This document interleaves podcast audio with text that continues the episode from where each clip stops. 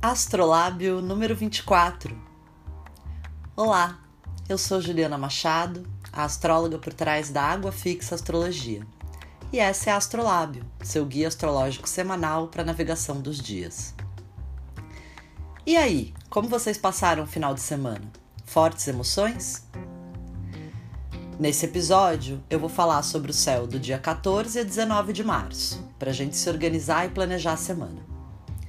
A lua vai de Leão até Libra e a semana vem quente. Tem oposição no céu de segunda a sexta, com a lua costurando aspectos de embate, frente a frente com todos os outros seis astros. Cá na Terra, a corda estica e o que já estava latente vai ficando mais e mais explícito. Seguimos na força do ódio. Então, na sexta-feira, a lua em Virgem se opõe ao Sol em Peixes, refletindo sua luz se faz cheia, para colocar tudo em evidência. Eu queria oferecer um colinho para vocês, mas tem dias que a noite é foda. Aliás, vale se preservar essa semana e tomar um cuidado extra com o corpo, que é representado pela lua. Correr esbaforida atrás do ônibus na avenida é cilada, pode torcer o tornozelo. Vá devagar, coisinha, pega leve. Segura essa barra, que na sexta de manhã o tom dos dias já se alivia.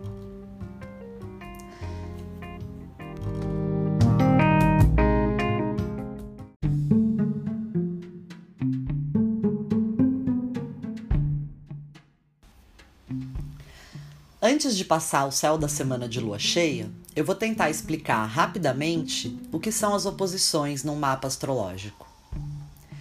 O que acontece de especial nesse momento é que os seis astros, Marte, Vênus, Saturno, Mercúrio, Júpiter e Sol, estão concentrados todos entre os signos de Aquário e Peixes. Assim, no caminho da Lua pelos signos, as oposições acontecem em sequência, uma atrás da outra, conforme ela passa por Leão e Virgem, respectivamente. Nessa situação, não há aspectos harmônicos e fluidos para amenizar os humores e mediar entre uma oposição e outra. A oposição é um aspecto tenso da natureza de Saturno, dos limites que se impõem. Na tradição astrológica, não existe essa conversa de oposto complementar. Aquele que olhamos de frente é o outro, radicalmente diverso, antagonista. Não tem mediação. Segundo Avelar Ribeiro, planetas em signos opostos agem de forma contrária um ao outro, provocando conflito e divisão.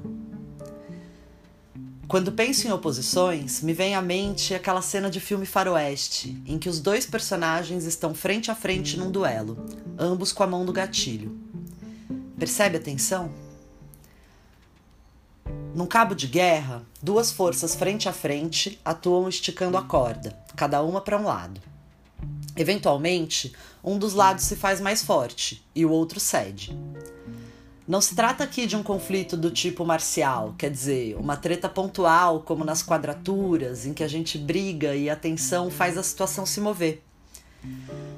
Trata-se, sim, de uma encruzilhada estrutural. É preciso escolher um caminho em detrimento de outro. Um exemplo selvagem para me fazer entender é a oposição entre astros na casa 4 versus a casa 10. Em alguma medida, no mapa natal, pode ser preciso abrir mão da família e da terra de onde você vem para privilegiar a carreira e o trabalho, ou vice-versa. Cultivar ambos ao mesmo tempo não será possível, e a tensão dessa encruzilhada é do tipo que se prolonga no tempo. Quando há uma oposição assim num mapa, a pessoa precisa escolher uma direção e deixar para trás algo de si para poder seguir. Dói escolher. Outro exemplo, agora no mapa coletivo. Quando a estátua do Borba Gato, genocida, foi incendiada no ano passado, era dia de lua cheia no eixo Leão-Aquário, envolvendo a casa 4 do mapa coletivo para o país. A ancestralidade, os povos indígenas e o conflito colonialista pela terra, que marcam a história desse país, se explicitou num incêndio, o fogo de leão alimentado pelo ar de aquário. Cada pessoa terá uma experiência sob o céu, conforme seu próprio mapa natal. E ao mesmo tempo, o céu sobre nós vale para todas, inclusive para a astróloga que vos fala. Pois, como sociedade, estamos todos intrinsecamente ligados em uma mesma trama de eventos coletivos que nos atravessa. O ponto aqui não é fazer alarde nem assustar ninguém. Todo mês a lua se opõe aos demais astros e a gente sobrevive, certo? Sabendo da qualidade do tempo que vivemos, podemos nos preparar melhor, nos preservar, evitar situações desagradáveis. Como tudo na vida e na astrologia, é uma questão de perspectiva e contexto. O céu tá bom para quem? E tá ruim pro quê? A tomada de decisão que envolve deixar algo para trás, um conflito que se coloca de forma direta e aberta, uma encruzilhada que se evidencia e exige a escolha de um caminho de forma intransigente. Há situações da vida que podem ser desagradáveis e nem sempre é um caminho do meio para se trilhar.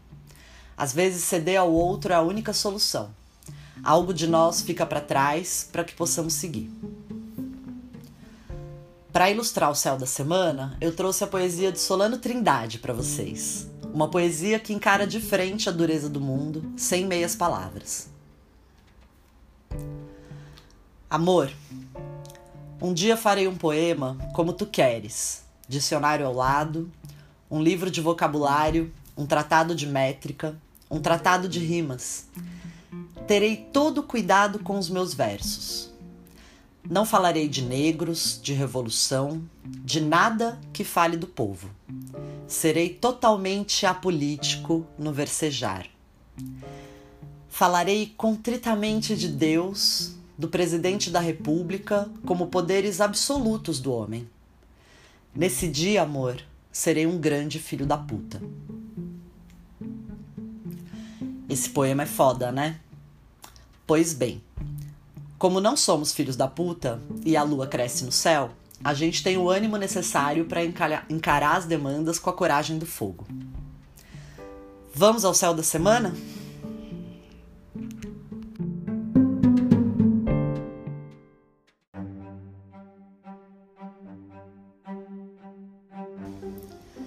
Segunda e terça. A lua está em Leão desde as quatro e meia da tarde do domingo e se prepara para a sequência de seis oposições ao longo da semana. Duas já foi. A gente põe a coroa de rainha, dá aquele tapa na juba e levanta a cabeça, mas logo precisa recuar. Antes do sol nascer na segunda-feira, a lua já enfrentou a oposição com Marte em Aquário, às quatro da manhã. E pode ter rolado uma irritação ontem à noite, entrando à madrugada. Bom para quem dormiu cedo. Nessa segunda, às sete da manhã, a lua se opôs a Vênus em Aquário. Entre a coragem pulsando, autocentrada no peito da leoa, e os afetos pautados na visão de mundo coletivista do Aquário, a irritação escala e ninguém vai ceder. A lua quer ser tratada como a rainha que ela é. A Vênus quer saber antes se as convicções políticas estão alinhadas. No campo dos afetos e relações pessoais, evite DRs e conversas sérias, não é dia de date com crush. Lu e Vênus, representando as mulheres, estão acuadas pelo patriarcado. Há quatro anos exigimos uma resposta a esta pergunta: Quem mandou matar a Marielle Franco e por quê? A tensão vai escalando dia a dia, a irritação também. Essa oposição me lembra um outro poema do Solano Trindade.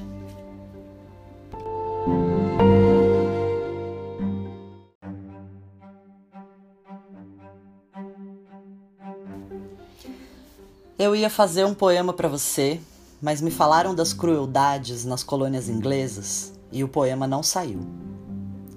Ia falar do seu corpo, de suas mãos, amada. Quando soube que a polícia espancou um companheiro e o poema não saiu. Ia falar em canções, no belo da natureza, nos jardins, nas flores. Quando falaram-me em guerra e o poema não saiu. Perdão, amada, por não ter construído seu poema. Amanhã esse poema sairá, esperemos.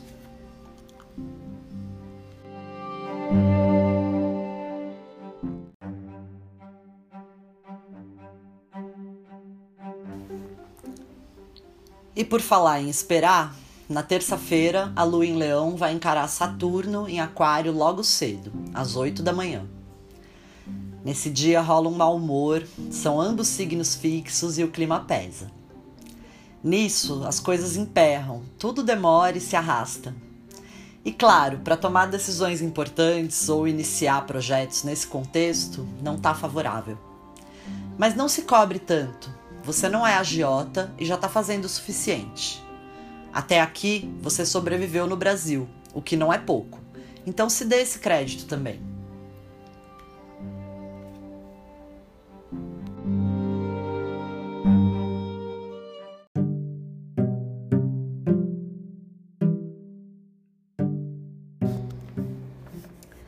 Na quarta, a lua chega em Virgem às duas da manhã e retoma um senso de praticidade, mas não muito.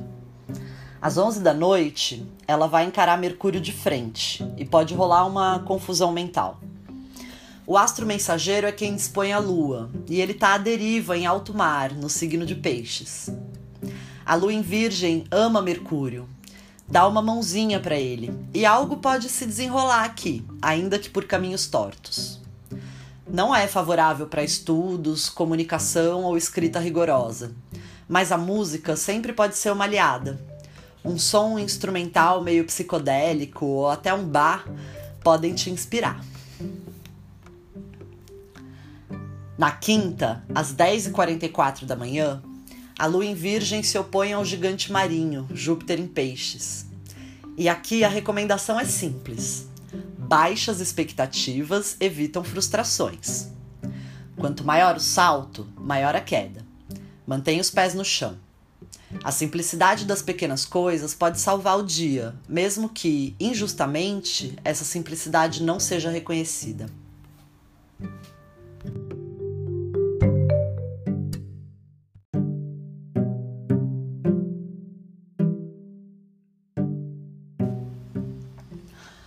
Lua cheia em Virgem, Sol em Peixes. Na sexta de madrugada, a Lua em Virgem alcança a última posição da semana, dessa vez com o Sol, e fica cheia às 4h18 da manhã. A lua cheia acontece na casa 8 do mapa, casa das dívidas e do custo de vida.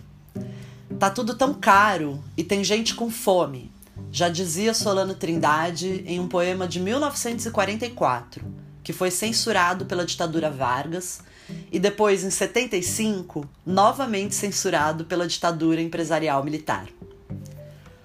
Atualmente, tem gente com fome ao nome de uma campanha contra a insegurança alimentar, que volta a assolar o país numa epidemia silenciosa e cruel, que observamos em cenas de horror com o povo disputando ossos. Nessa lua cheia, que dá o tom dos próximos 15 dias e já anuncia o ano novo astrológico, as questões do custo de vida seguem complicando a vida da classe trabalhadora em pleno 2022. No ascendente do mapa, Marte, Vênus e Saturno prometem alguma agitação social. Espero que possamos nos organizar para exigir o pão, os livros e a vida digna. E que a poesia de Solano Trindade possa ser cantada como a memória de um tempo distante. Quando eu tiver bastante pão, para meus filhos, para minha amada, para os meus amigos e para os meus vizinhos. Quando eu tiver livros para ler, então eu comprarei uma gravata colorida, larga, bonita, e darei um laço perfeito. E ficarei mostrando a minha gravata colorida a todos os que gostam de gente engravatada. Poesia de Solano Trindade.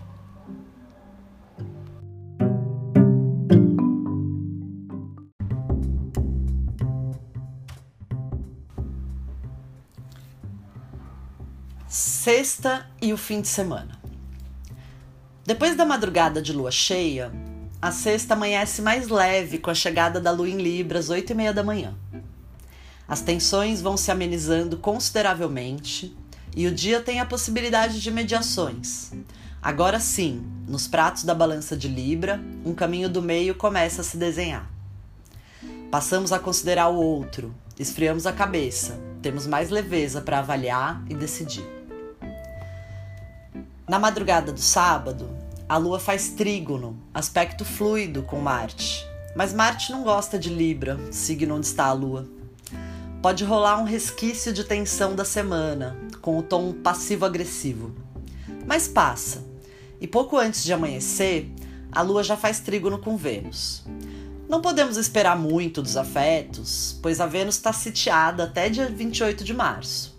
Mas há um clima mais cordial para o diálogo e as soluções no caminho de um equilíbrio entre as partes. Às nove da noite do sábado, a Lua encontra Saturno por trígono e o recebe como um ancião muito sábio e respeitado. Compromissos se firmam e então podemos brindar a véspera do Ano Novo, com a esperança constelada no alto do céu. Ufa! Essa foi a última semana do ano astrológico e no domingo que vem, a essa altura, já será ano novo. Sim, no dia 20 de março, o ano de 2022 começa astrologicamente, com a chegada do Sol em Ares, tema da próxima edição do Astrolábio.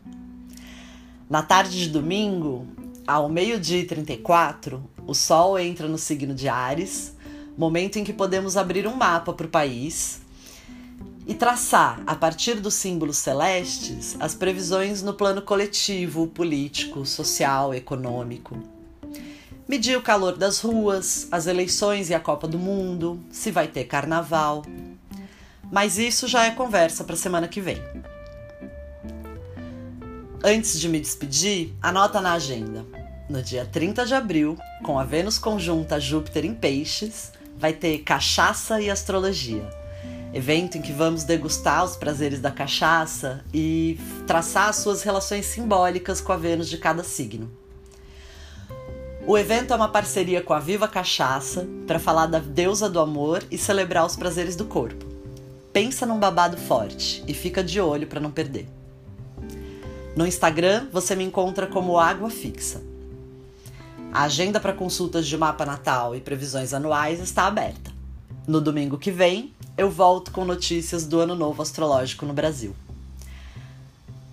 Astrolábio é seu guia semanal de navegação pelos astros e o podcast Água Fixa está disponível em todas as plataformas. Pode compartilhar à vontade, meu bem. Boa semana para vocês, um beijo e até o próximo domingo.